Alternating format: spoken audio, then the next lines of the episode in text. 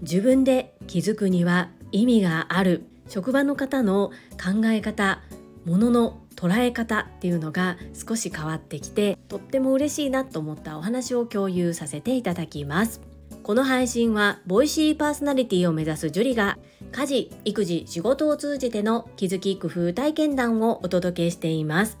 さて皆様いかがお過ごしでしょうか？本題に入る前に一つご案内をさせてくださいこちらのチャンネルでは個人スポンサーさんを募集しております。ご自身の紹介、どなたかの応援、何かの PR などご活用いただければと思います。概要欄にリンクを貼っておりますので、ぜひご覧くださいませ。そんなこんなで本日のテーマ、自分で気づくには意味があるについて語らせていただきます。私はサラリーマン27年目のパラレルワーカーです。パラレルワーカーとは複数の業種の仕事をしている人のことを言います。個人の活動の主軸は2つ。お片付けのサポートとお料理教室です。このサラリーマンとして月曜日から金曜日までお勤めさせていただいている会社、職場では今、両隣に入社3年目の方と途中入社で2年目の方が座っておられます。お二方とも会社の職位という意味では私よりも上の方なんですが社歴は私の方が長いということでいろいろと処理の仕方や作業について教えるという立場に立つことが増えています。そんな中こちらでも何度かお話をさせていただいている入社3年目の方今まで一緒に仕事を進めるということが少なくあまり会話をすることもなかったのですが10月にリレイアウトといいまして職場のレイアウト変更があったために席替えをし今隣に座っております。そしてその席替えをする少し前から同じ業務を2人で行うという状態になっていて席替えをして隣に来たことで本当に仕事が進めやすくなったなというふうに感じています。それと同時にほうれん草が苦手だった彼。なんとか変えたいな。変えることはできないかな。と思いつつやっぱり私が変えることはできません。ではどうすればいいかを考えて自分が率先して報告する態度を見せたり報告連絡相談がない場合はこちらから確認をするというふうに角度を変えていろいろと試しています。昨日の出来事です。とある問い合わせを彼がした時にあまり相手に思いが伝わっていないように感じました。そこで普段あまり会話は隣に座っていてもしないんですけれども、電話を切った彼に一言、なかなか思うように進まないですね、というふうに声かけをしたところ、驚くべき言葉が出てきました。それは、僕の伝え方が悪いんですかねです。気づいた？それ。それと思ってしまったんですけどそこは私は感情を出さずにこううなずきながらあそうなんかなっていうふうに受け止めていました。そうなんです。言葉足らずなところがあるんです。前置きもないし自分の思いをいきなり相手にぶつけてしまうのでそのことを知らない方にとっては彼の言いたいことを理解するのにかなりこうフル稼働脳みそフル回転してると思うんですね。私は気づいてはいるんですけどそれを言っても多分難しいだろうな改善は難しいだろうな自分で気づかない限りはいくらこのように伝えてねと言ってもそのまま伝えるのではなく自分の感じたままで話してしまうのでこれは自分で気づかない限り難しいだろうなと思っていたところでした。そこで僕の言い方がまずいんですかね？とこの一言聞いてよし！っていうふうに思いました。あとは聞かれたら私はやり方を伝えようかなというふうに思っていますが隣に座ったからなのかいろいろとやり方を見せているからなのかこういう言い方したらちょっと上から目線に聞こえてしまうかもしれないんですがコミュニケーションが自分自身でも苦手と感じておられる方なのでただやり方を知らないだけの部分があるんです。なのでそこを長い目で見て成長していかれる家庭に携われたら嬉しいなそのように思っております。一つだけ決めていること。それは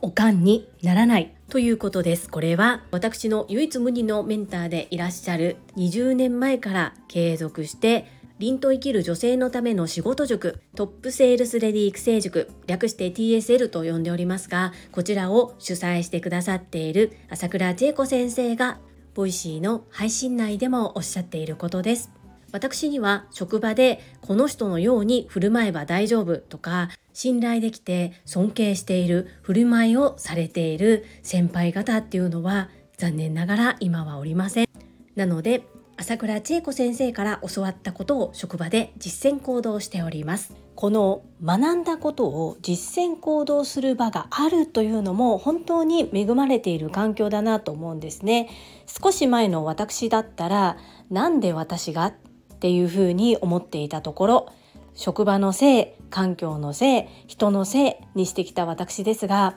本当に恥ずかしいことをしてきたなと反省の日々です。今こうやって人に何かを教えるということに携わらせていただいていることに本当に心から感謝しております。ものすごく毎日毎日が学びの連続ですしそして子育てを経験したまだ今経験中ですが少しでも子育てを経験しているからこそのやっぱり待てる忍耐強く待てるという部分があるかなというふうに感じています。正しいこと教えてくださっている朝倉千恵子先生にも感謝。自分を産んでくれた親にも感謝。そしてたくさんの学びをさせてくれる子どもたちにも感謝。こんなにも何事に対しても感謝という気持ちで向き合えるようになったのは本当にここ12年の話です。多席にしがちな子どもたちにもこの思い感謝の気持ちを忘れずにっていうところはどんなに時間がかかっても根気よく向き合って伝えていきたいそのように感じております。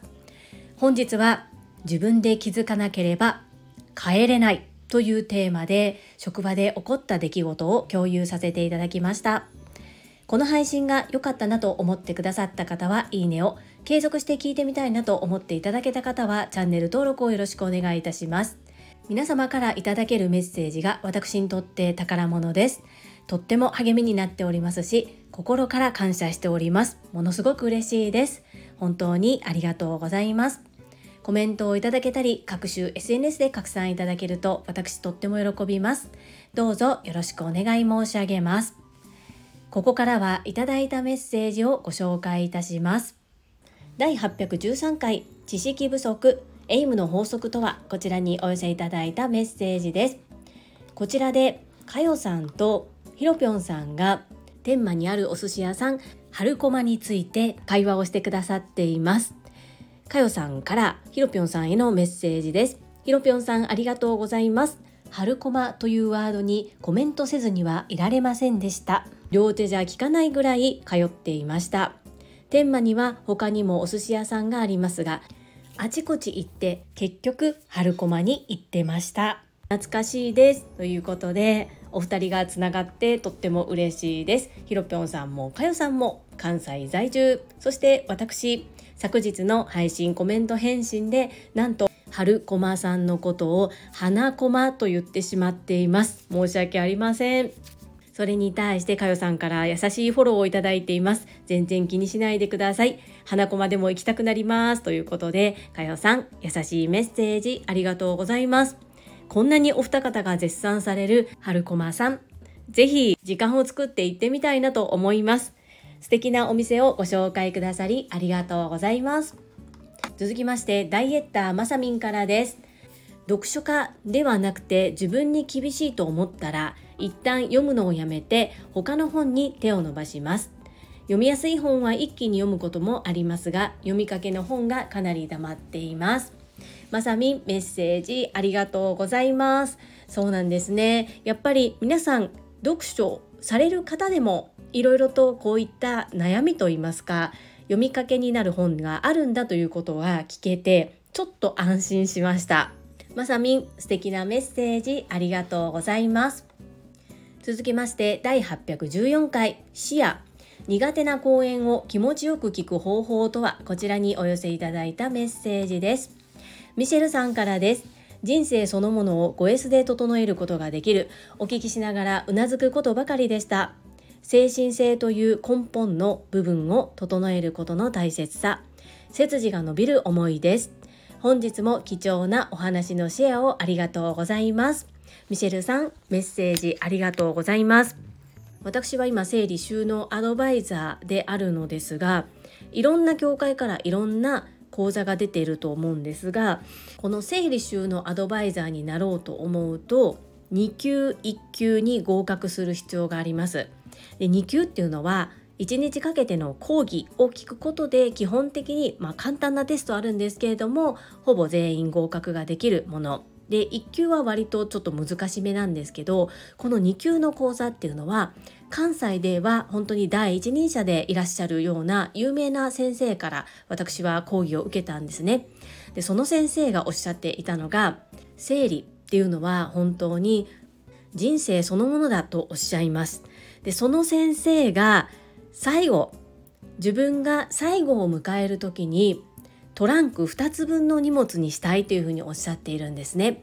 これは実際に遺品整理に携わっっておられたこともあり大変さを知っておられるということもあるのですが最後を迎える時その時の自分の荷物の持つ量すらもう決めているんです。すごいなと思いながら話を聞いていたんですがやっぱり自分が子供を産んでみて思うんですね。私にとって大切なものも息子たちにとってはどうかわからないそれを息子たちの大切な命の時間を使って分けたり処分したりっていうことに時間を使わすのはもったいないという考え方なんです